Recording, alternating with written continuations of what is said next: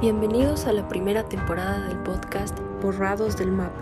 Pretendemos brindar información sobre la muerte y desaparición de figuras importantes en Bolivia. Así que ponte cómodo, selecciona tu snack favorito y prepárate para el misterio.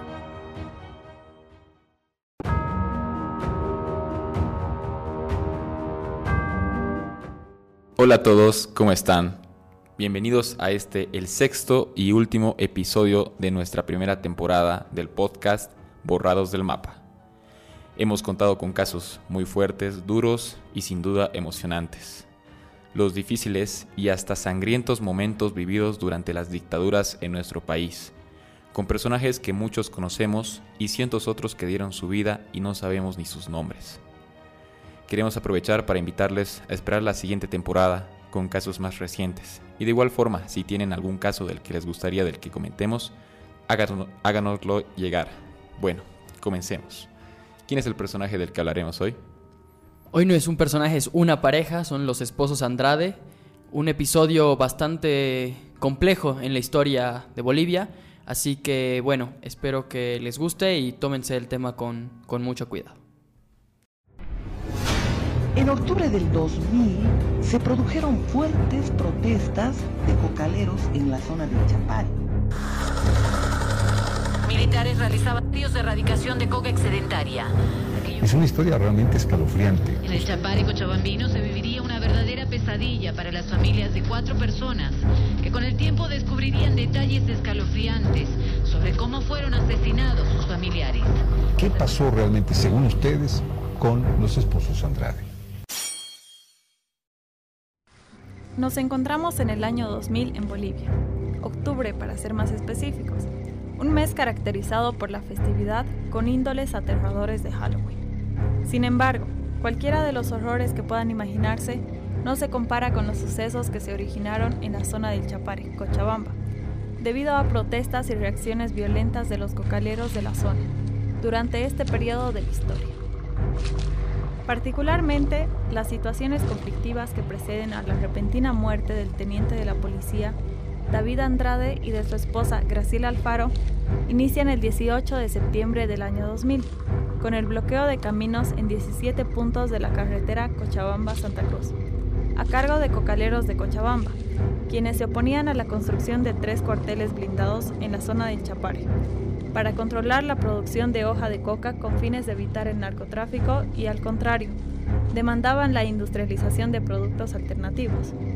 ¿Cómo respondió el gobierno de aquel entonces ante estas demandas? Pues ignorando las exigencias de los cocaleros y buscando establecer su poder y dominio al intentar desbloquear las carreteras por la fuerza. El 12 de octubre del mismo año, el entonces presidente Hugo Banzer envió al ministro de Gobierno, Guillermo Fortún, y a su colega de Comercio Exterior, Carlos Saavedra, en busca de Evo Morales, diputado y líder de los campesinos, para poner fin a los bloqueos. El ministro Fortún mencionó a los medios de comunicación de la época que no negociaría con Morales, sino que pediría el levantamiento total de los bloqueos para evitar enfrentamientos. Sin embargo, el 13 de octubre el gobierno llegó a una negociación y suscribió en Chimoré un convenio de 19 puntos que puso fin al bloqueo cocalero. Por otro lado, en cuanto al asunto de producción de coca, tanto en el gobierno como la coordinación del trópico de Cochabamba, se mantuvieron firmes en sus posiciones. La del gobierno de continuar con la erradicación de la hoja de coca y establecer un presupuesto de un cato de coca por familia y la de los cocaleros de rechazar esta propuesta. Es por ende que el 14 de octubre más de mil productores de hoja de coca de Chapare se reunieron en una concentración convocada por sus dirigentes, donde se acordó continuar con el cultivo de la coca debido a que este tema no fue contemplado dentro del acuerdo firmado con el gobierno. La reacción del gobierno no se hizo esperar, por lo que se ordenó a la fuerza militar y de la policía a realizar recorridos por diferentes zonas del Chapare para erradicar los cultivos excesivos de esta hoja.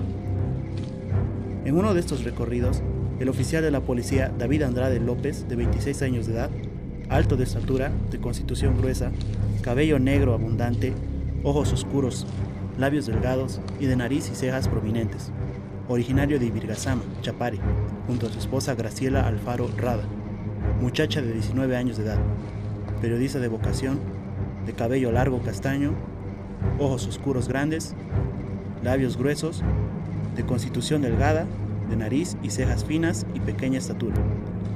Desaparecieron un martes 10 de octubre del 2000. Ambos esposos fueron víctimas de un trágico y aún no completamente aclarado cruel asesinato. Según información que se conoce y que fue revelada por el periódico Los Tiempos en aquella época, una testigo identificó a Evo Morales y a Margarita Terán como los autores intelectuales del secuestro y la muerte de los esposos. Se dice que el entonces diputado Evo Morales pronunció las siguientes palabras dando la orden de ejecución. Háganlos desaparecer para mi vuelta, o hagan lo que quieran. Ahorita soy capaz de matar a esos tipos que están adentro.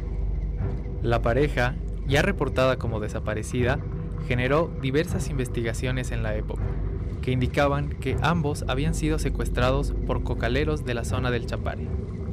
Para cuando encontraron a la pareja, ellos ya se encontraban sin vida, y poco después, tras la autopsia de los cuerpos llevada a cabo el 4 de noviembre del mismo año, se conoció la trágica forma en la que ambos murieron a manos de siete cocaleros.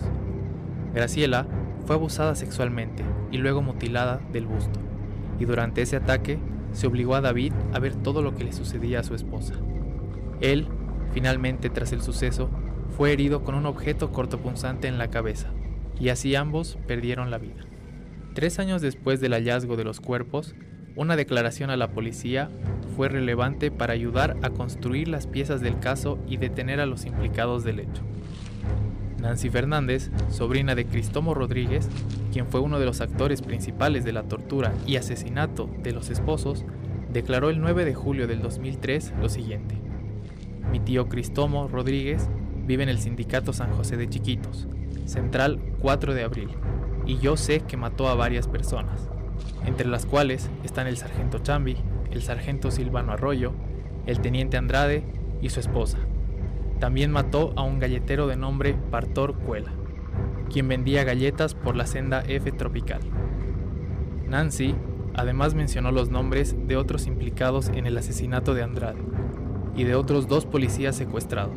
Luego de ser asesinados al mismo tiempo que la pareja, entre ellos están Marcelino Vargas, Wilson Ramos, Florian Nina, Guido Vargas, una persona de apellido Almanza y Marcelo, apodado Mokotaki.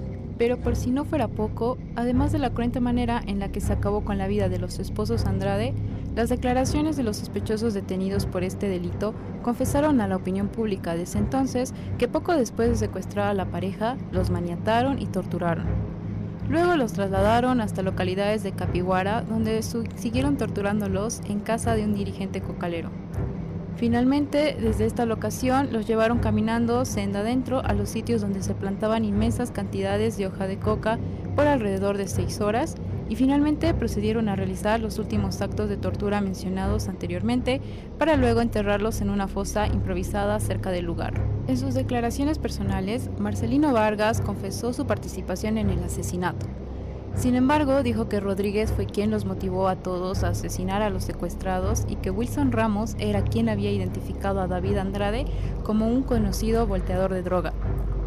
Ante la fiscalía también declaró la esposa de Rodríguez, Delfina Flores, quien reconoció que su esposo había llegado a su casa tras haber salido unas horas con su polera manchada de sangre. Por otro lado, el propio acusado, Crisóstomo Rodríguez, admitió haber estado en el lugar de los hechos, pero expresó que fue Ramos quien cometió los delitos y que él solamente ayudó a cavar una fosa para enterrar los cuerpos. Con la declaración de los autores del trágico hecho, se vislumbra que la muerte de los esposos Andrade fue llevada a cabo en pleno terreno de donde se encontraban las plantaciones de hoja de coca, las cuales se rumoreaba de boca en boca por la población de ese entonces que su producción estaría destinada a la elaboración de cocaína.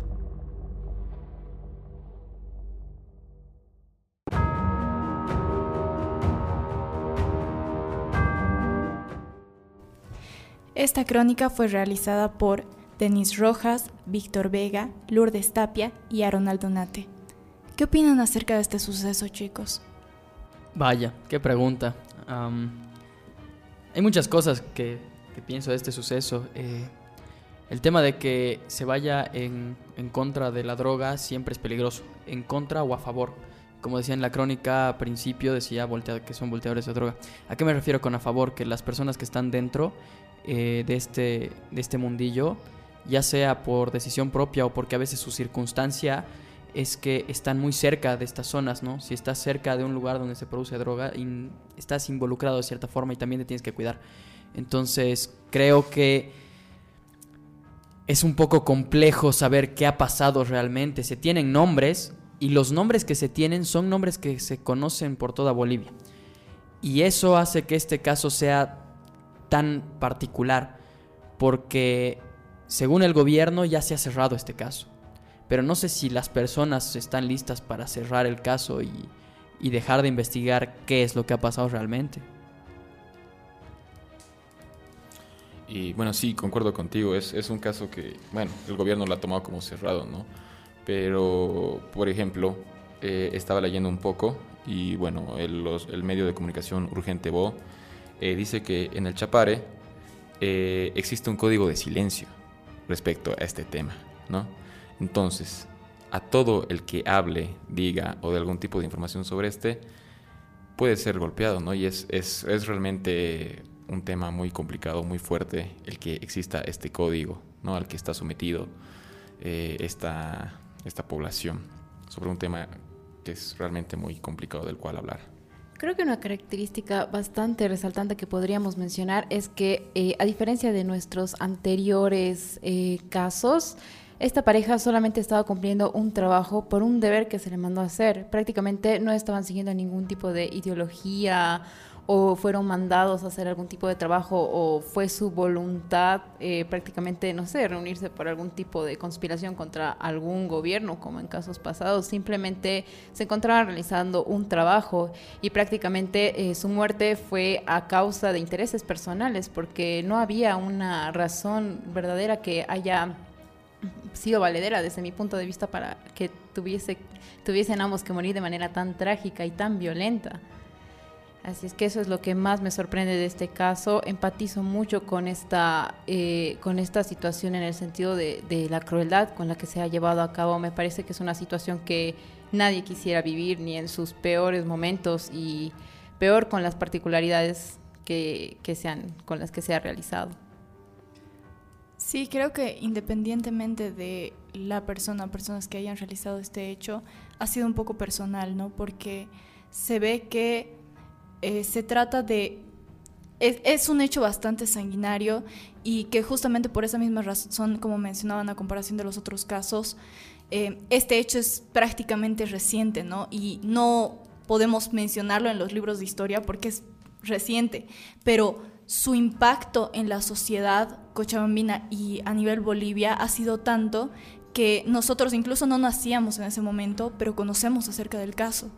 Entonces, eh, esto demuestra la magnitud del mismo. Y creo que también es importante resaltar que en el año 2020 se intentó reabrir este caso, pero también se tiene que ver en tomar en cuenta hay otros hubo otros implicados, ¿no? Hubo otras víctimas posterior a la muerte de los esposos Andrade, que eran otros sargentos, por ejemplo el, el sargento Veramendi, que eh, posterior al secuestro de los esposos Andrade igual estaban ingresando a la zona a manera de, eh, bueno, como civiles y posteriormente igual fueron secuestrados y eh, en el año 2016 se, su esposa habló abiertamente acerca de este suceso y se dijo que había intentado de buscar a eh, un, algún recurso, alguna persona que pudiera ayudarla a encontrar el cuerpo de su esposo y que se hiciera también justicia por los otros casos de los, de los militares que eh, igualmente fueron torturados y secuestrados en ese momento. E incluso llegó hasta eh, la Comisión Internacional de Derechos Humanos. Entonces es un hecho bastante relevante que hasta el momento lo seguimos hablando y lo seguimos recordando, ¿no? Como si fuera, de hecho, algo demasiado reciente.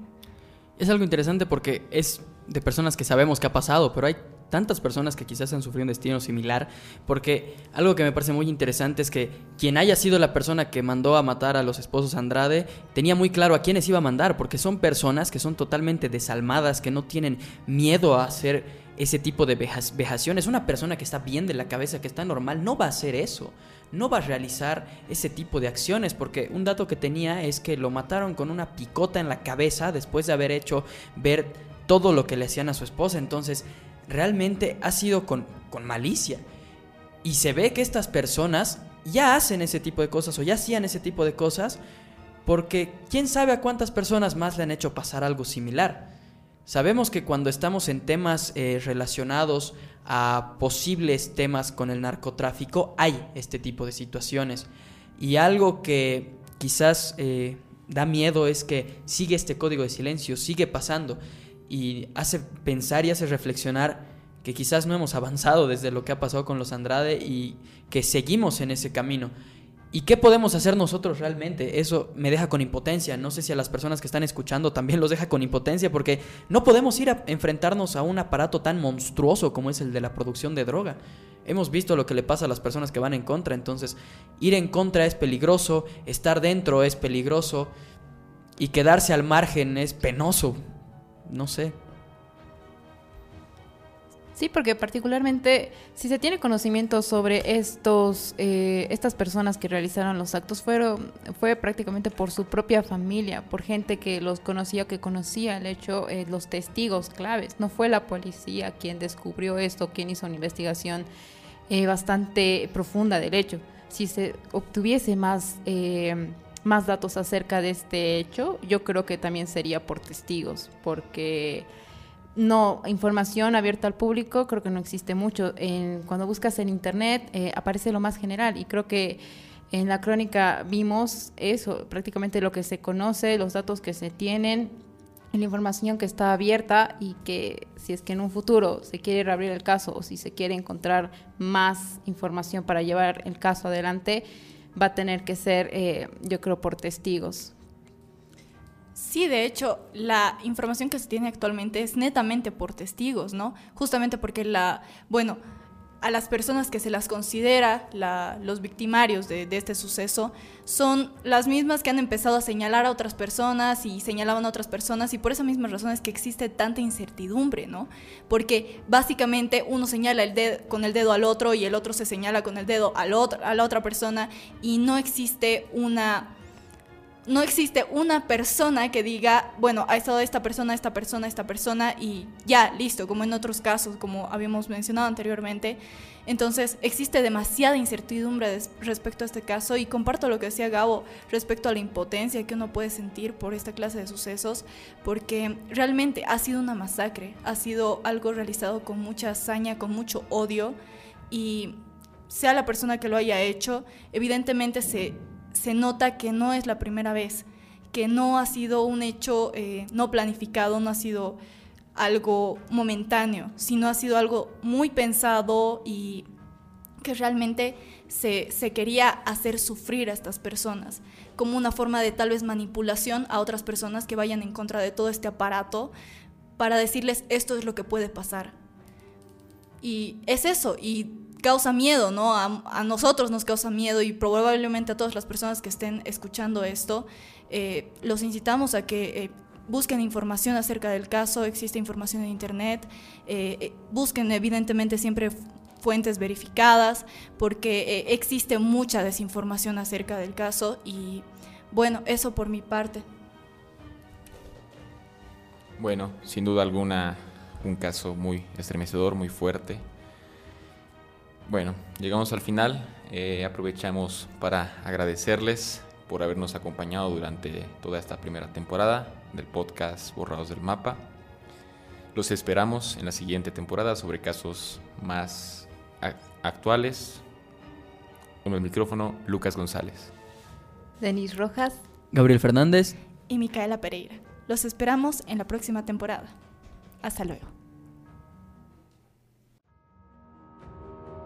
Gracias por escucharnos. Esperamos que hayas disfrutado este episodio. Esto fue Borrados del Mapa.